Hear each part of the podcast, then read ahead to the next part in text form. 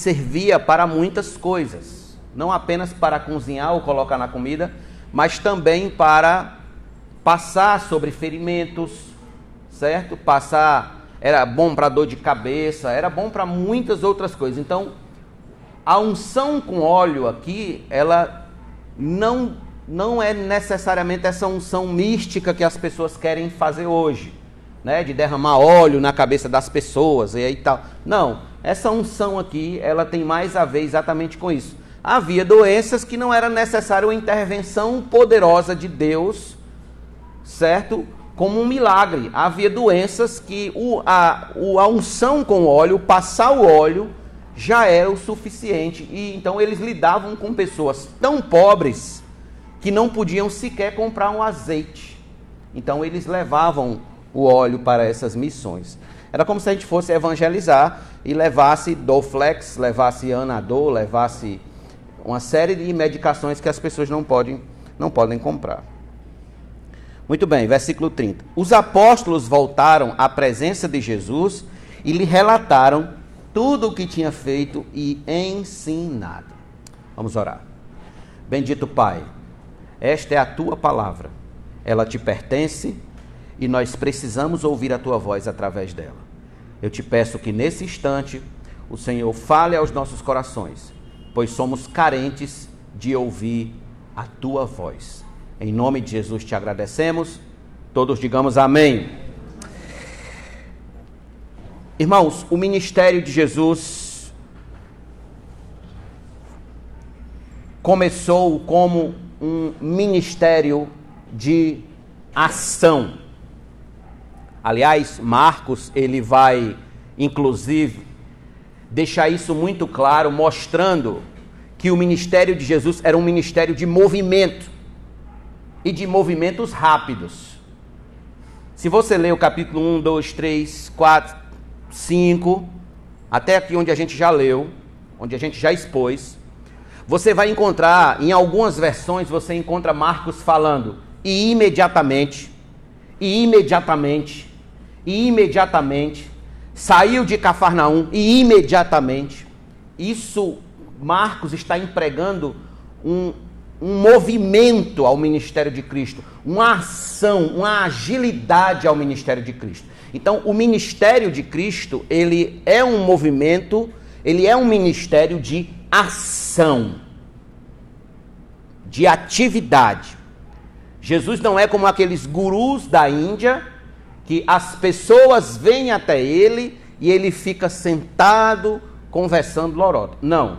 Jesus tinha um ministério de ação. Ele ia até onde as pessoas estavam. Ele procurava os, os povoados, as aldeias, as sinagogas, na beira do mar. Então ele ia até onde tinha pessoas e ali ele pregava o evangelho, curava enfermos, etc, etc. Você pode ver comigo, por exemplo, ó, vem aqui no capítulo 1, como Jesus começou seu ministério. Capítulo 1, versículos número 14. Em uma versão vai dizer o seguinte: e imediatamente, na nossa versão Almeida e atualizada, a qual usamos aqui em maioria, diz e logo, versículo diz no versículo 12, mas no versículo 14 diz: Depois de João ter sido preso, Jesus foi para a Galiléia, pregando o evangelho de Deus. Ele dizia: O tempo está cumprido e o reino de Deus está próximo. Arrependam-se e creiam no evangelho. Veja agora o versículo 21. Depois entraram em Cafarnaum e logo no sábado, outra tradução diz, e imediatamente no sábado, Jesus foi ensinar na sinagoga. Agora veja no capítulo 1, verso 32. À tarde, depois do pôr do sol, trouxeram a Jesus todos os enfermos e endemoniados, e toda a cidade estava reunida à porta da casa, a casa que era de Pedro. E ele curou muitos que se achavam doentes e todo tipo de enfermidades. Também expulsou muitos demônios, não lhes permitindo que falassem, porque sabiam quem ele era. Verso 35. Tendo se levantado de madrugada, quando ainda estava escuro, Jesus saiu e foi para um lugar deserto e ali orava. Simão, os que estavam com ele e os que estavam com ele, procuraram Jesus por toda parte. Quando o encontraram, lhe disseram: Todos estão à sua procura. Jesus, porém, lhes disse: Vamos a outros lugares, aos povoados vizinhos, a fim de que eu pregue também ali, pois foi para isso que eu vim. Então, perceba a proatividade no ministério de Jesus. Era um ministério de movimento, não era um ministério parado. Hoje em dia se fala muito nessa palavra proatividade, que você tem que ser alguém proativo, tem que ser alguém de, sabe, que se adianta à ação. Então, essa proatividade, ela é algo que a gente pode ver claramente no ministério de nosso Senhor. Se a gente quer vencer a procrastinação, inclusive hoje tem gente que ganha dinheiro com cursos sobre como vencer a procrastinação. Na internet está cheio de cursos assim. Quer vencer a procrastinação? Leia a vida e a obra de Jesus. E você vai perceber que Jesus ele não procrastinava porque ele não tinha tempo a perder com bobagens. Não tinha tempo a perder com tolices. Eu acredito piamente, irmãos, que se Jesus vivesse nos dias de hoje, ele não teria Instagram, ele não teria redes sociais, ele não teria absolutamente nada disso que seca, que suga, que mata, sabe? nossa, as nossas energias durante o dia, ao ponto da gente gastar 30, 40, 50 minutos, uma hora em redes sociais e passa assim, ó, muito rápido. Quando você abre ali a rede social, já, já foi-se embora o tempo. Né? Eu acredito que Jesus não teria. Não estou dizendo que é errado ter, estou dizendo que Jesus não perderia tempo com isso. É tanto que em João, capítulo 5, versículo 17, quando ele foi interpelado pelos pelos judeus da época, né? Por que, ele fazia milagres ao sábado? Jesus disse: Meu pai trabalha até agora e eu também. Pois bem, Jesus ele é o grande exemplo de quê? De ação, de atividade. Todos que querem segui-lo, sua vida é uma vida de constante atividade. Ele é o modelo para quem não quer viver um cristianismo medíocre, um cristianismo meia boca, meia sola. Então, os discípulos não tinham desculpas para serem crentes preguiçosos. Não tinham desculpas para serem crentes que não são proativos, que não são crentes diligentes em prol do avanço do reino de Deus. Jesus era o seu maior exemplo de ação de atividade. Naquela época, irmãos, preste atenção a esses detalhes aqui para você não perder o resto da mensagem. Naquela época, era muito comum que os discípulos eles passassem anos e anos só acompanhando o mestre, só acompanhando o professor, sem fazer nada, eles só faziam observar. Então eles só observavam, observavam, e isso por anos e anos. Era a prática daquela época. Eles permaneciam apenas na condição passiva. Com Cristo é diferente. Com Jesus, seus discípulos já começam trabalhando, já começam colocando a mão na massa, fazendo o que ele faz, pregando o evangelho, expulsando o demônio e por aí se vai. E como nós acabamos de ver agora no versículo 12 e 13, foi exatamente isso que eles começaram a fazer. Eles estão agora seguindo os passos de Cristo. Estão se pondo em atividade, em ação. Estão saindo daquela passividade que até o capítulo 6, vocês podem observar, eles estavam apenas observando, caminhando e observando, caminhando e observando. Agora mais não. Agora eles estão agindo. Veja o versículo número 12, que logo na entrada do versículo 12 diz: Então, saindo eles, saindo eles, perceba bem, eles até aqui tinham visto Jesus pregar, curar, expulsar demônios, acalmar tempestades. Eles, inclusive, acabaram nos versículos anteriores de receber as instruções sobre o que levar para o caminho. Então, o que, que eles fizeram com tudo isso que viram, com tudo isso que ouviram? Eles ficaram parados, olhando um para o outro, esperando o tempo bom para começar, esperando um dia sem chuva ou com o sol mais ameno, para poder começar o ministério deles, para poder começar a vida prática ministerial deles? Não.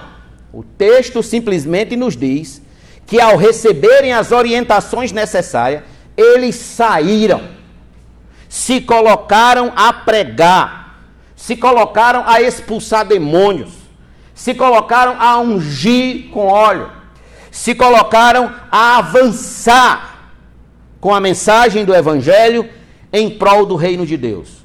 Então, eles foram de aldeia em aldeia, pregando ao povo que se arrependessem, e como eu acabei de dizer, expulsando demônios e ungindo as pessoas com óleos. Irmãos, são textos como esse que separam os verdadeiros cristãos dos falsos cristãos. São textos como esses que a gente acabou de ler que separa os que estão verdadeiramente servindo a Deus e os que não estão servindo a Deus de modo verdadeiro. Por quê? Porque se tem algo que marca a vida do verdadeiro cristão, é o desejo de agir pelo reino de Deus.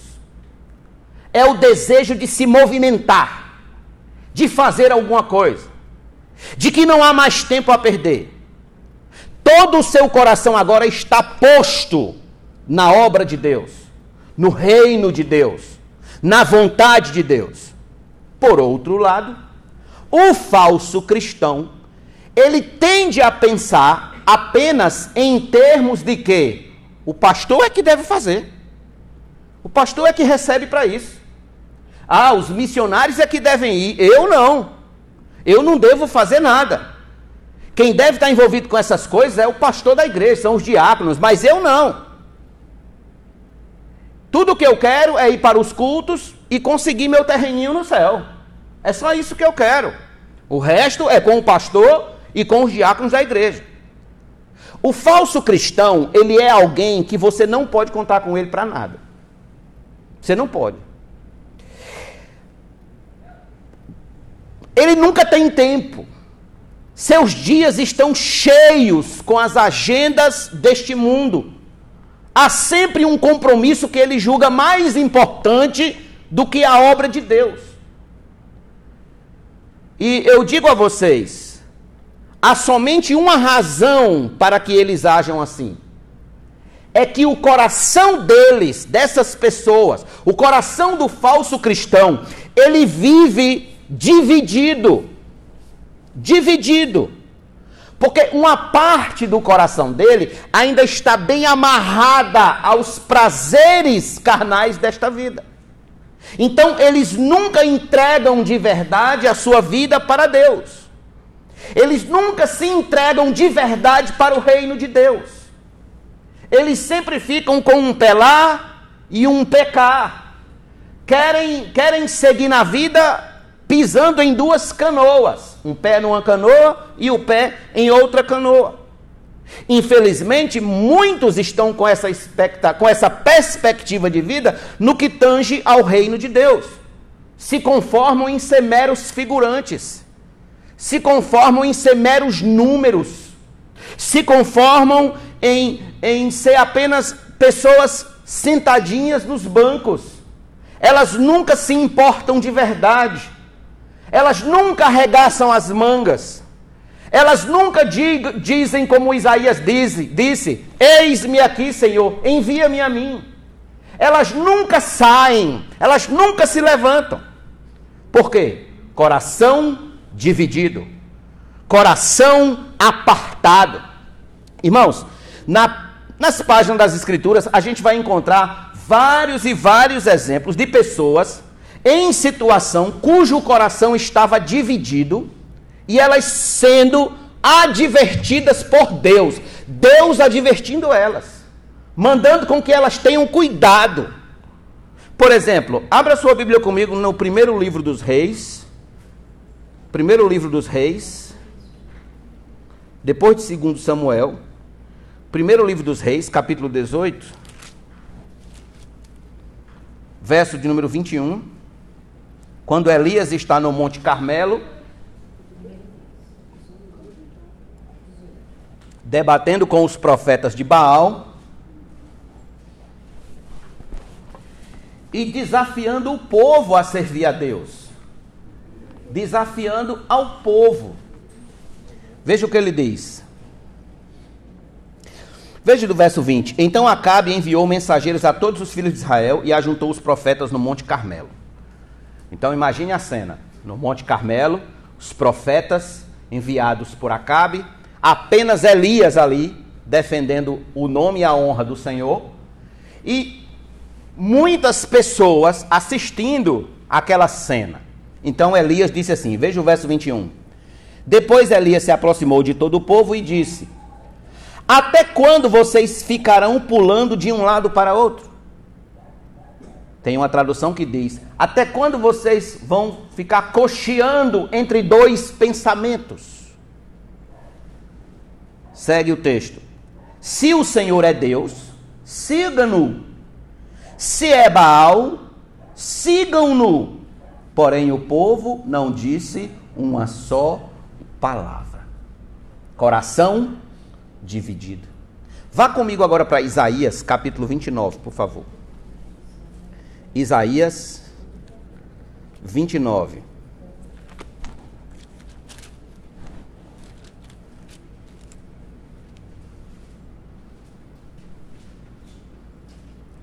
Veja aqui como o Senhor declara o que é um povo de coração dividido. Versículo 13.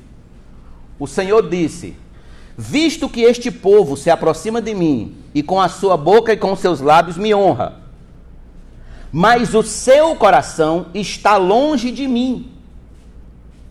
E o seu temor para comigo consiste só em mandamentos ensinados por homens. Veja, no culto, levantando a mão, louvando a Deus, adorando, mas o coração longe do Senhor, apartado do Senhor. Como é fácil vivermos assim, irmãos? E como é perigoso ao mesmo tempo. Vá comigo, por favor, para Oséias. Oséias, capítulo número 10, verso de número 2. Fica logo após Isaías, Jeremias, Lamentação de Jeremias, Ezequiel, Daniel, Oséias. É o primeiro livro dos profetas menores. Oséias. Oséias. Capítulo 10, versículo número 2. Oséias estava denunciando a nação de Israel que estava servindo ao Senhor, igual Isaías denunciou agora. De boca, tudo certo, mas o coração apartado de Deus. Agora veja aqui versículo 2. Olha o que Oséias disse a respeito da nação. O coração deles está dividido, e agora terão que pagar por isso. O Senhor quebrará os altares deles e destruirá as colunas sagradas. Veja, o coração deles está dividido. Aqui em Mateus, capítulo número 6, se você quiser olhar, é outro texto importantíssimo. Mateus 6, versículos número 24, no famoso Sermão do Monte de Nosso Senhor, ele nos trouxe uma séria advertência sobre coração dividido. Ele falou: Ninguém pode servir a dois senhores. Mateus 6, 24. Porque ou irá odiar um e amar o outro, ou irá se dedicar a um e desprezar o outro. Vocês não podem servir a Deus e às riquezas. Vocês não podem ter o coração dividido. Mas tem um texto, irmãos, que para mim é checkmate nessa questão do coração dividido. Dê um salto aí para Tiago, capítulo número 4. Tiago, capítulo número 4.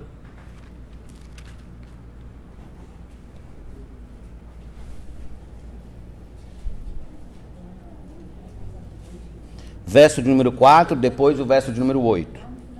Tiago, depois de Hebreus, se você achar Hebreus, logo em seguida Tiago. 4, versículo 4, depois versículo 8. Gente infiel. Tem uma tradução que diz adúlteros. Vocês não sabem que a amizade do mundo é inimiga de Deus? Olha que texto, irmãos. Aquele, pois, que quiser ser amigo do mundo, se torna inimigo de Deus. Versículo 8. Cheguem perto de Deus e ele se chegará a vocês. Limpem as mãos, pecadores, e vocês que são indecisos, que são divididos, purifiquem o coração. Pastor, por que, que a Bíblia nos trazem todas essas, nos traz todas essas advertências? Por quê? Porque Deus sabe que um homem com o coração dividido não agirá por ele, por sua obra, por sua glória, quando necessário for. Tal homem e tal, tal mulher sempre colocará outros valores na frente. Sempre arrumará uma desculpa para não estar nos cultos, não orar, não ler a Bíblia, não jejuar, não evangelizar, não buscar santificação. Porque o coração está dividido, está partido ao meio. Então, olhem para os discípulos. Olhem para os discípulos. Imaginem eles saindo para pregar e para expulsar demônios. Podemos ver neles ali alguém com um coração dividido? Podemos ver naqueles homens alguém querendo desistir, olhar para trás, abandonar o Senhor? Só há uma exceção, claro, que é Judas. Mas Judas só vai se revelar lá na frente. Até aqui, ele está agindo como os outros estão agindo. E eu tenho certeza que nem eu nem você nós queremos ser lembrados como Judas que agiu, mas agiu contra o Senhor. Pois bem, para os discípulos de Jesus, toda a afeição, toda a vontade e toda a mente estavam envolvidas em servir a Deus em primeiro lugar. O todo de suas vidas agora pertencia a Cristo somente. Mais uma pergunta: o que se quer dizer em entregar a vida de modo completo, de modo integral para o reino de Deus? Quando o pastor diz isso, o que, é que o pastor está querendo dizer? Permita-me primeiro dizer o que não significa, certo? Não significa que você terá de abandonar seu trabalho, sua família, sua vizinhança, seu casamento, seus pais e, e partir para o campo missionário, mundo afora, ou até mesmo para ser pastor ou coisa do gênero. Não, não, não, não. Isso aí é um chamado excepcional, é um chamado diferente. Às vezes a gente cai nesse erro de não se dedicar tanto à obra de Deus por aquilo que eu falei no início. Ah, isso aí é trabalho do pastor. Ah, isso aí é trabalho do diácono. E eles é que tem que fazer, eu não, eu, eu não posso fazer isso, não, não é minha parte.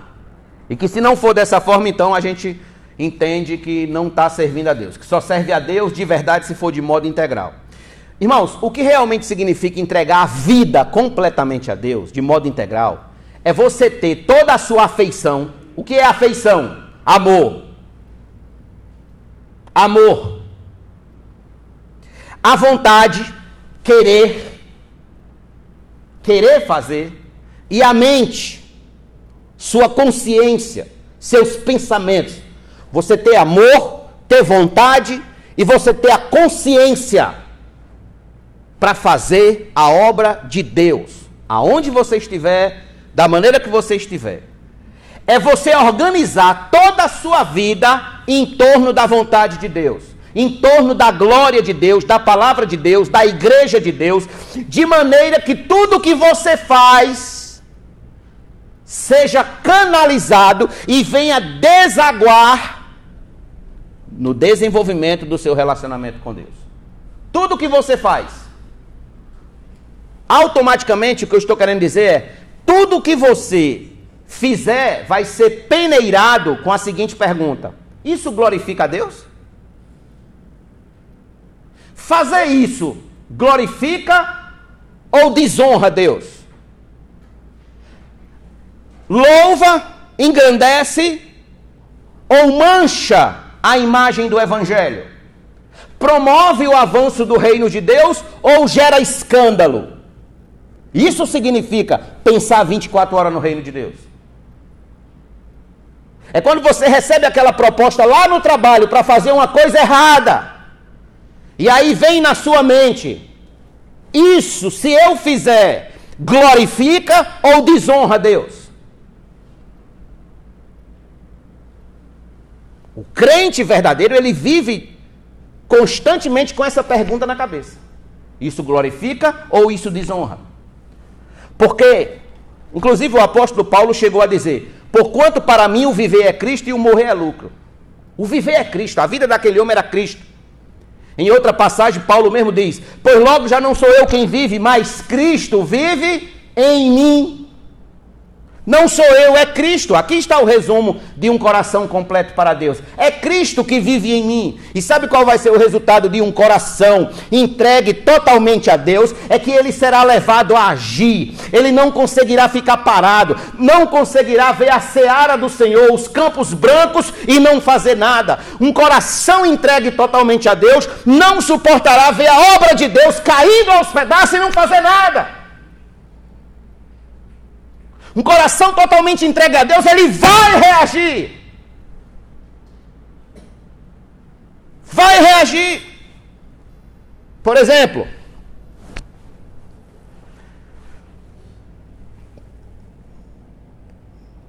imagine um homem que tem um coração comprometido com um time de futebol.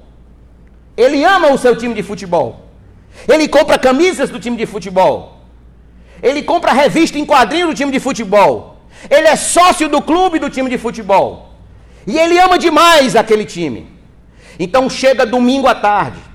Ele pega seu carro, ele toma um banho, se arruma, pega seu carro e vai para o estádio. Quando chega no estádio, ele pega uma fila enorme para entrar no estádio. Quando entra lá no estádio, ele pula, ele vibra, ele grita, ele dá socos no ar, ele escolheu a mãe do juiz, ele quer bater na polícia, tudo pelo time dele. Paixão, amor, afeição pelo time, vontade, mente, tudo voltado para o time. Por quê? Porque a ação depende da disposição do coração. Se você não amar, você não vai agir. Se você não amar, você não age. Você só age por aquilo que você ama. Por isso que Deus nos ordena que a gente o ame em primeiro lugar, acima de todas as coisas, para que a gente haja por Ele para que a gente haja por ele. E aí eu pergunto a vocês: será se a gente tem essa mesma disposição dos torcedores de futebol quando se trata de vir aos cultos? Será se a gente tem essa mesma paixão, se pode ser encontrada em nós essa mesma paixão quando se fala em orar, ler a Bíblia, vir a EBD, participar do culto de oração, santificação? Será? Será se essa mesma empolgação do, do torcedor de futebol pode ser vista em nós quando somos convocados a investir financeiramente no reino de Deus? Será? Permita-me trazer alguns exemplos positivos para vocês. Eu, eu falei do, das advertências, que foram exemplos negativos que a gente tinha. Deixa eu trazer alguns exemplos positivos do que significa você viver de coração integral para Deus. Abra sua Bíblia comigo em Atos capítulo 2, por favor. Atos 2. Verso de número 42 em diante. Atos dos Apóstolos. Atos. Fica logo após o livro de João. Atos 2 verso de número 42. E perseveravam na doutrina dos apóstolos, e na comunhão, e no partir do pão, e nas orações. Em cada alma havia temor, e muitos prodígios e sinais eram feitos por meio dos apóstolos. Todos os que criam estavam juntos, e tinham tudo em comum Vendiam as suas propriedades e bens, distribuindo o produto entre todos à medida que alguém tinha necessidade. Diariamente perseveravam unânimes no templo, partiam pão de casa em casa e tomavam as suas refeições com alegria e singeleza de coração, louvando a Deus e contando com a simpatia de todo o povo. Enquanto isso, o Senhor lhes acrescentava dia a dia os que iam sendo salvos. Olhe para esse povo. Eles tinham acabado de ser batizados. Há poucos dias atrás eles tinham ouvido Pedro pregar, se converteram ao Senhor e estavam agora vivendo como igreja. Veja se você encontra aqui entre esse povo alguém convidando o outro para ir ao culto. Você não encontra. Não precisava. O pastor não precisava dar aviso dos cultos. Não precisava lembrar os irmãos. Não precisava alertar ninguém. Sabe por quê? Eu vou dizer por quê. Porque neles havia ação, movimento, ânimo, amor pela obra de Deus, interesse pelo reino de Deus, alegria em estar com o povo de Deus, ânimo pela causa de Deus, ânimo pela vida com Deus. Está em Atos dos Apóstolos? Veja no capítulo 8 o que foi que aconteceu depois que a igreja foi perseguida. Depois que a igreja começou a sofrer perseguição, olha o que aconteceu. Versículo de número 1 a 4. Parte B. Saulo persegue a igreja. Veja, naquele dia teve início uma grande perseguição contra a igreja em Jerusalém. Todos, exceto os apóstolos, foram dispersos pelas regiões da Judéia e da Samaria. Aquele povo que estava ali reunido, que já era já mais de 8 mil pessoas, foi disperso. Aí segue. Alguns homens piedosos sepultaram Estevão e fizeram grande lamentação por ele. Saulo, porém, queria destruir a igreja. Indo de casa em casa, arrastava homens e mulheres, lançando-os na prisão. Saulo aqui, que no capítulo 9 vai ser Paulo. Enquanto isso, os que foram dispersos iam por toda parte, sabe fazendo o quê? Pregando a palavra. Eles não se encolheram e disseram: Ah, Senhor, olha o que estão fazendo com teus servos, nos perseguindo nos maltratando, matando a gente. Ah, Senhor, se tu for poderoso, age. Não. Eles agiram, se levantaram, e onde eles iam, iam pregando o Evangelho. E enquanto mais batiam nele, mais eles pregavam. E enquanto mais perseguiam, mais eles pregavam o Evangelho. E a igreja crescia cada vez mais, e o número de crentes aumentava cada vez mais. Eu pergunto, irmãos, será se isso pode ser dito a nosso respeito hoje? Será se temos essa vida, esse ânimo, esse poder, essa graça?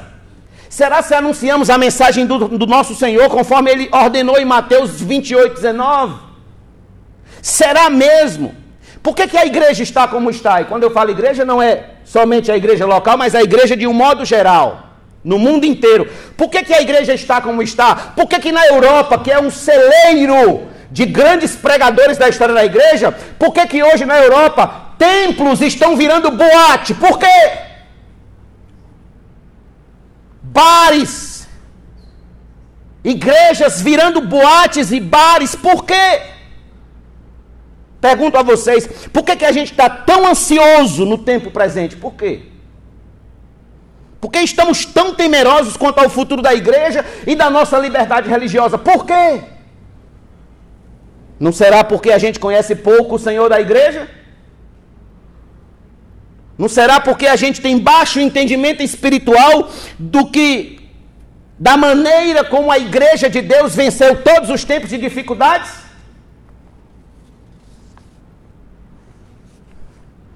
A igreja de Cristo sempre venceu os tempos difíceis, não se escondendo, mas agindo. Sustentando firme os pilares da fé, os valores da fé, não negociando, mas defendendo e ensinando a fé apostólica. Nós estamos nas quartas-feiras aqui estudando sobre Colossenses. E esse texto aqui, em Colossenses 1, nós já estudamos aqui, mas eu quero relembrar aos irmãos desse pedaço em específico sobre o que Paulo estava falando daquela igreja.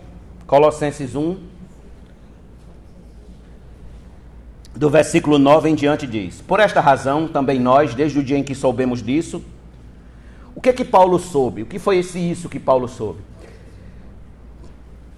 Que apesar de eles estarem sendo atacados por falsos, falsos profetas naquela igreja, falsos apóstolos, ao invés deles recuarem, eles continuaram agindo e frutificando no reino de Deus. Aí vejam. Não deixamos de orar por vocês e de pedir que transbordem do pleno conhecimento da vontade de Deus, em toda sabedoria e entendimento espiritual. Dessa maneira poderão viver de modo digno do Senhor para o seu inteiro agrado. Frutificando. Isso aqui é indicação. O verbo está em movimento. Frutificando. Em toda boa obra. Crescendo. Que é isso? Ação. Movimento crescendo no conhecimento de Deus. Assim vocês serão fortalecidos com todo o poder segundo a força da sua glória, em toda perseverança e paciência com alegria, dando graças ao Pai que os capacitou a participar da herança dos santos na luz. O apóstolo Paulo diz que ao invés daqueles irmãos se acovardarem, se encolherem, fugirem dos ataques dos falsos apóstolos, das heresias que assolavam a igreja, os crentes colossenses agiam trabalhavam ainda mais, defendiam, pregavam o evangelho, frutificavam. Estavam dando era frutos, pregando o evangelho.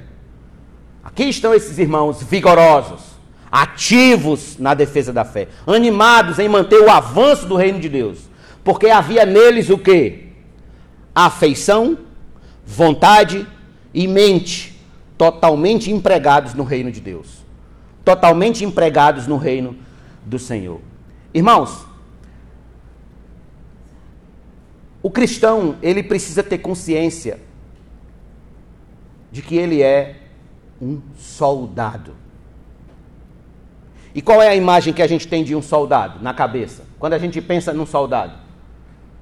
Quando a gente pensa num soldado, a gente tem a imagem de um homem em ação, de um homem preparado, não é isso? De um homem disposto, de alguém realmente que age, que está sempre pronto a defender sua pátria. Assim deve ser o cristão. O cristão, ele é um soldado do reino de Deus. Eu e você, nós somos soldados do reino de Deus. Precisamos estar em ação, sempre prontos para combater o exército inimigo de nossas almas. Olha o que o apóstolo Paulo disse a Timóteo, por favor. Segunda carta de Paulo a Timóteo 2, verso 3 e 4. A mensagem de hoje ela é pura reflexão sobre o grau do nosso compromisso com Deus. Ela é pura reflexão. Ou você vai sair daqui mais crente, depois dessa mensagem, ou vai sair menos.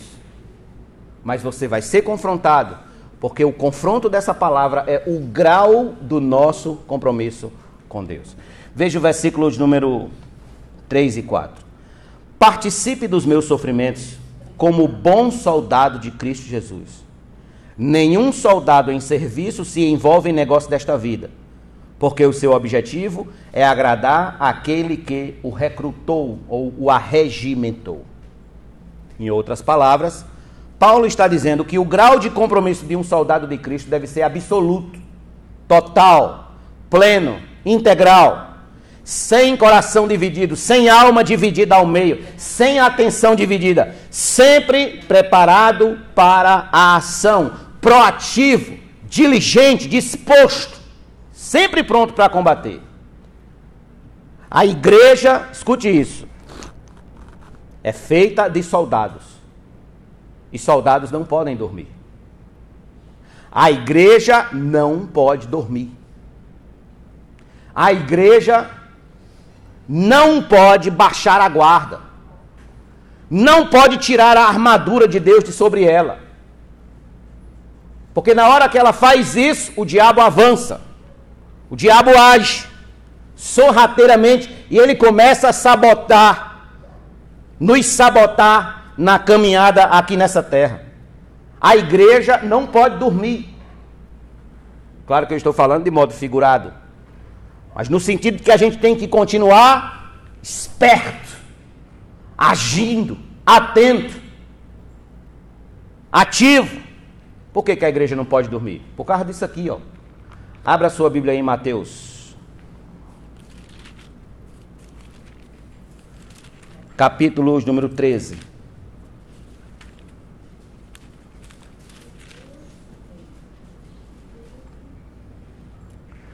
Versículo de número 24 a 28.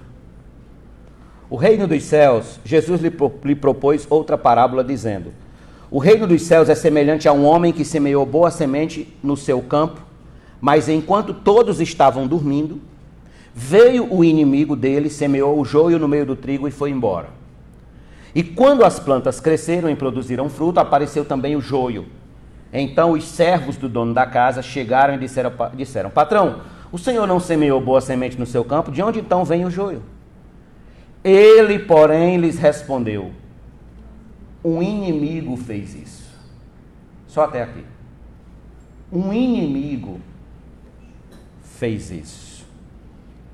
Algumas pessoas não entendem por que, que elas começaram a carreira cristã tão bem e foram caindo, caindo, diminuindo o ritmo, esfriando, perdendo o ânimo ao longo do tempo desanimando. O fogo foi esfriando. Antes, no início da fé, ela vinha a todos os cultos, depois já não vinha mais a todos os cultos. Antes, no início da fé, lia a Bíblia todo dia. Antes, depois já estava lendo um capítulo por, por semana. Depois até não lembro. Aí então surge a pergunta: por quê? Por que você não tem mais a alegria de ler as Escrituras como você tinha no início da sua fé? Por quê? Por que você não ora mais o tanto que você orava quando você se converteu? Por quê? Por que hoje tudo que é para Deus você coloca em segundo e em terceiro lugar? Por quê? Por que, que hoje é tão fácil mentir, dar desculpas, deixando as coisas de Deus para trás? Por quê? Porque você não tem mais a alegria da salvação no seu coração. Por quê? Aqui está a resposta. Um inimigo fez isso. Um inimigo fez isso. Enquanto você foi abandonando os lugares de culto, enquanto você foi abandonando a sua leitura bíblica, enquanto você foi abandonando o seu lugar de oração, enquanto você foi abandonando os dias de jejum, enquanto você foi abandonando a própria igreja, o inimigo foi semeando desânimo, semeando frieza, semeando tristeza, semeando mágoas, semeando rancores, semeando uma série de problemas no seu coração, jogando dúvidas na sua cabeça, até fazer você esfriar. Foi isso que Paulo perguntou aos Gálatas. Ó oh, Gálatas insensatos, quem foi que enfeitiçou vocês? Quem impediu vocês de continuar a obedecer à verdade? Vocês vinham correndo tão bem. Quem foi que impediu vocês de, de obedecer à verdade? Porque se tem algo que o inimigo de nossas almas se deleita em fazer, é nos enganar com a ideia, a doce ideia, de que eu já vou à igreja uma vez por semana mesmo, eu, eu dou meu dízimo, então está tudo bem com a minha alma, está tudo bem. Será? Será se está tudo bem com a sua alma? Será se é assim que deve ser a vida cristã? Será se foi assim que a palavra de Deus chegou até nós? por pessoas que iam à igreja uma vez por semana, ou uma vez no mês, ou que leu a Bíblia uma vez por semana, ou que orava uma vez no mês? Será se foi por meio de pessoas assim, medíocres, frias? Por onde a palavra chegou até nós? Será? Ouça, a palavra de Deus chegou até nós por meio de homens e mulheres que se puseram em ação que agiram, se levantaram, fazendo o reino de Deus avançar. Muitos deram a própria vida para que o evangelho chegasse a lugares como o Brasil, por exemplo. E hoje nós fôssemos alcançados pelo evangelho. Leiam as biografias, irmãos. Leiam as biografias. Um dos grandes defeitos da igreja moderna é que a igreja não conhece a sua história. Não conhece a história dos seus irmãos. Leia a história de Hudson Taylor. Leia a história do irmão André, que faleceu recentemente. Leia a história de David Livingstone. John Patton, Adoniran Judson, George Miller, Jim Elliot, William Carey, M. Carmichael. Leia a história desse povo de Deus, desses homens e mulheres, verdadeiros soldados de Deus, levando o evangelho avante. Meu Deus, leiam a história de William Carey. Quando eu li a história de William Carey, eu, eu corei de vergonha, que eu me perguntei, eu sou crente mesmo? Será que eu sou crente? Onde ele abandonou tudo na Inglaterra e foi evangelizar na Índia, pregar na Índia, fazer traduções de Bíblias na Índia. E a sua esposa enlouqueceu, ela ficou louca no campo missionário. E muitas vezes ele estava trabalhando fazendo traduções da Bíblia, ela chegava por trás dele e puxava ele pelos cabelos. Que vergonha o nosso cristianismo, que vergonha. Cristianismo moderno, cristianismo almofadado, cristianismo cheio de confortos. E a gente ainda é cheio de desculpa, cheio de lorota diante de Deus. Você acha quem que engana quem? Eu acho que eu engano quem? Eu posso enganar o pastor, mas eu não tenho como enganar Deus. Não tenho. E no dia de prestar conta, você não vai prestar conta a homem nenhum, você vai prestar contas a Deus. Então, saindo eles, foi assim que tudo começou. Então, saindo eles, homens saíram por ordem de Cristo, vestiram as vestes de soldado e passaram a agir no reino de Deus. Josué disse, 24:15: Eu e minha casa serviremos ao Senhor. Eu e minha casa. Não tem essa conversa de eu, eu, vou fazer, não, eu vou fazer isso, minha família vai fazer aquilo, não. Eu e minha casa, eu vou liderar meu lar e eu e meu lar a gente vai servir ao Senhor. Vamos ser soldados de Deus sobre a terra. Irmãos, eu acho interessante quando Moisés estava no Egito. Quando Moisés estava no Egito, ele tinha todos os confortos a favor dele. Ele era um príncipe egípcio. Ele foi criado pela filha de Faraó. Vocês têm ideia o que é isso? O homem mais poderoso na época daquela, daqueles tempos. E ele foi criado pela filha de Faraó. E sabe qual foi a resposta de Moisés a todos esses confortos? Foi essa daqui, ó. Abra em Hebreus capítulo 11, por favor, para vocês lerem. Hebreus 11.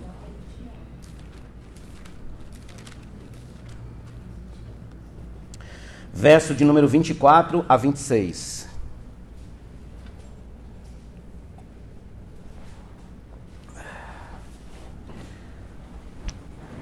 Ali na galeria dos heróis da fé, Moisés está na galeria dos heróis da fé, Hebreus 11,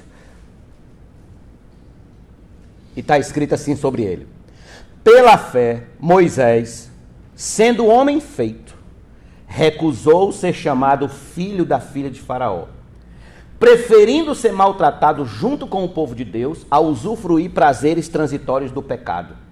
Ele entendeu que ser desprezado por causa de Cristo era uma riqueza maior do que os tesouros do Egito, porque contemplava a recompensa. Veja bem, ele preferiu ser desprezado junto com o povo de Deus por causa de Cristo do que viver dos confortos que o Egito oferecia. Se você realmente quer saber como é a cabeça de um crente com um coração totalmente entregue para Deus, olhe para Moisés. Aqui está Moisés. Moisés foi um verdadeiro soldado de Cristo. Ele preferiu sofrer as vergonhas, as torturas, passar os sofrimentos que o povo de Deus passou ao lado do povo de Deus, do que usufruir dos prazeres transitórios que o Egito oferecia. Porque o verdadeiro crente é alguém que prefere ser rejeitado pelo mundo, pela própria família, se for o caso, do que por Cristo. Eu vou repetir isso aqui. Isso dói, mas é verdade. O verdadeiro crente é alguém que prefere ser rejeitado por vizinhos, pela própria família, seja lá por quem for, do que ser rejeitado por Cristo. Porque ele ama a Cristo mais do que a todo mundo. Toda a sua vida está engajada em servir a Deus. Ele não satisfaz seu coração com a metade das coisas para Deus. Ele não sossega enquanto não ver Deus sendo glorificado no mundo todo. Ele não sossega. E eu pergunto, irmãos, vocês estão entendendo sobre qual nível deve ser a vida cristã? Estão refletindo sobre isso? Que esses homens eram pescadores, outros Mateus era publicano, cobrador de impostos, e cada um tinha as suas atividades. E o Senhor os chamou, e eles se entregaram de coração à obra de Deus, ao reino de Deus.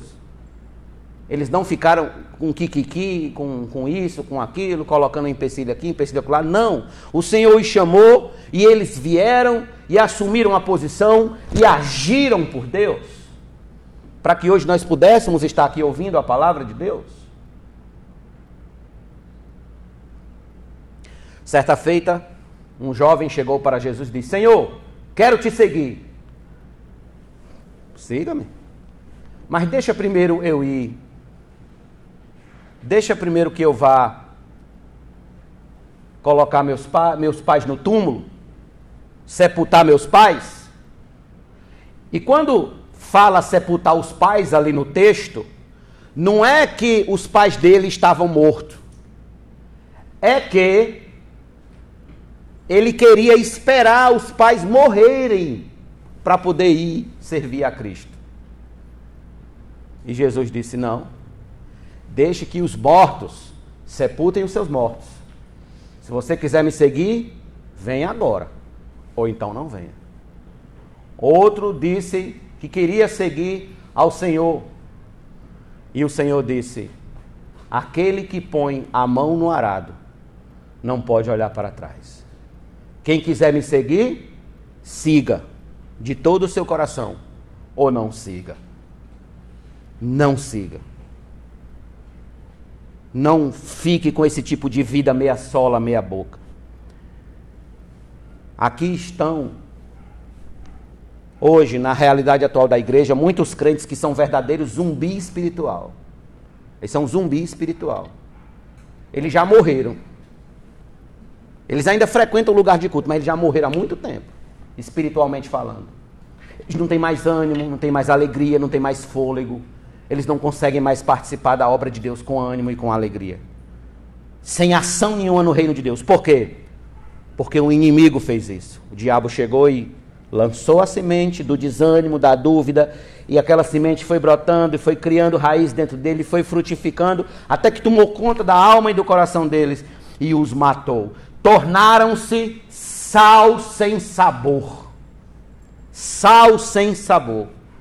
Mas, pastor, então a minha situação está complicada. Se você está assim, eu digo a você que está complicada. E o que, é que eu devo fazer, pastor? Você deve fazer o que Jesus disse que a igreja de Éfeso fizesse. O que foi que a igreja de Éfeso precisava fazer? Isso aqui, ó. Abra sua Bíblia em Apocalipse 2. Apocalipse 2.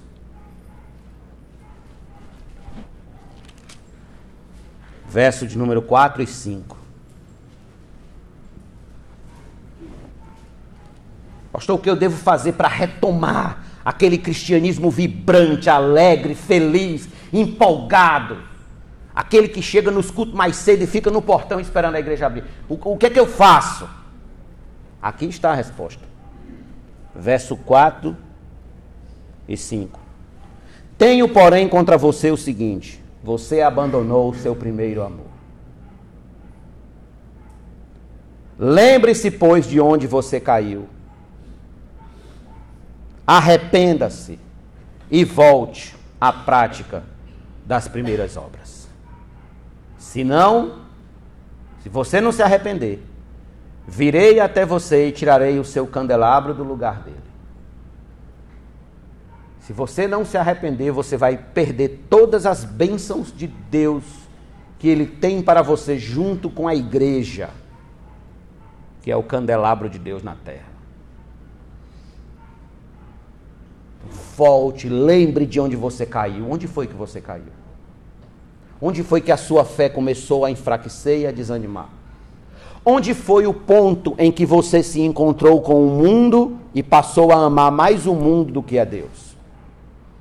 Onde foi o lugar aonde você foi capturado, seduzido pelos valores do mundo lá fora e você foi abandonando o evangelho, se afastando, se afastando, se afastando, ao ponto de hoje estar enfraquecido?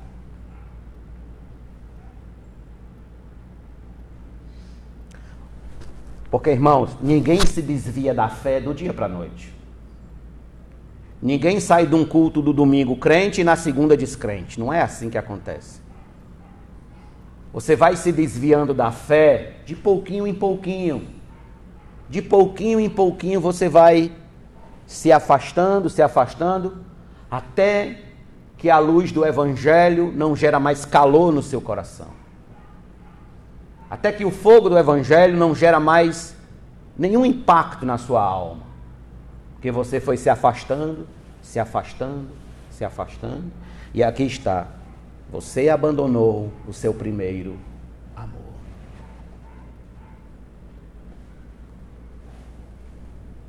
Volte à prática das primeiras obras. Permita-me concluir dizendo a vocês que a vida cristã ela é uma vida de ação, de movimento, de ânimo.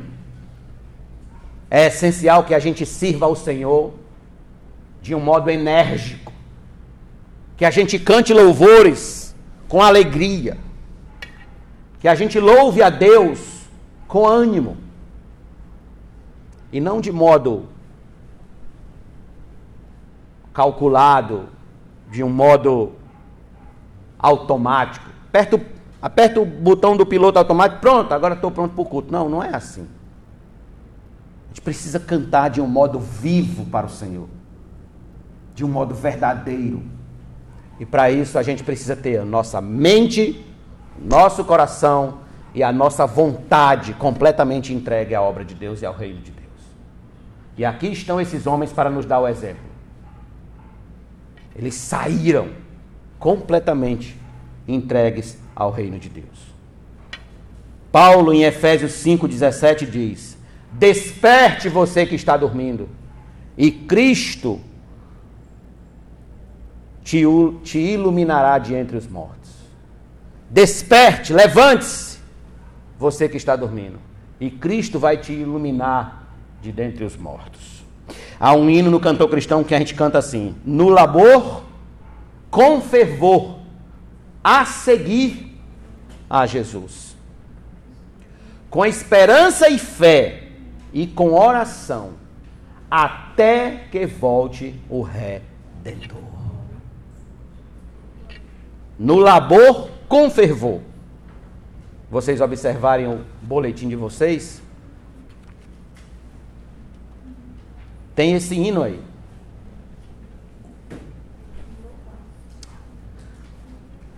O hino de número 422.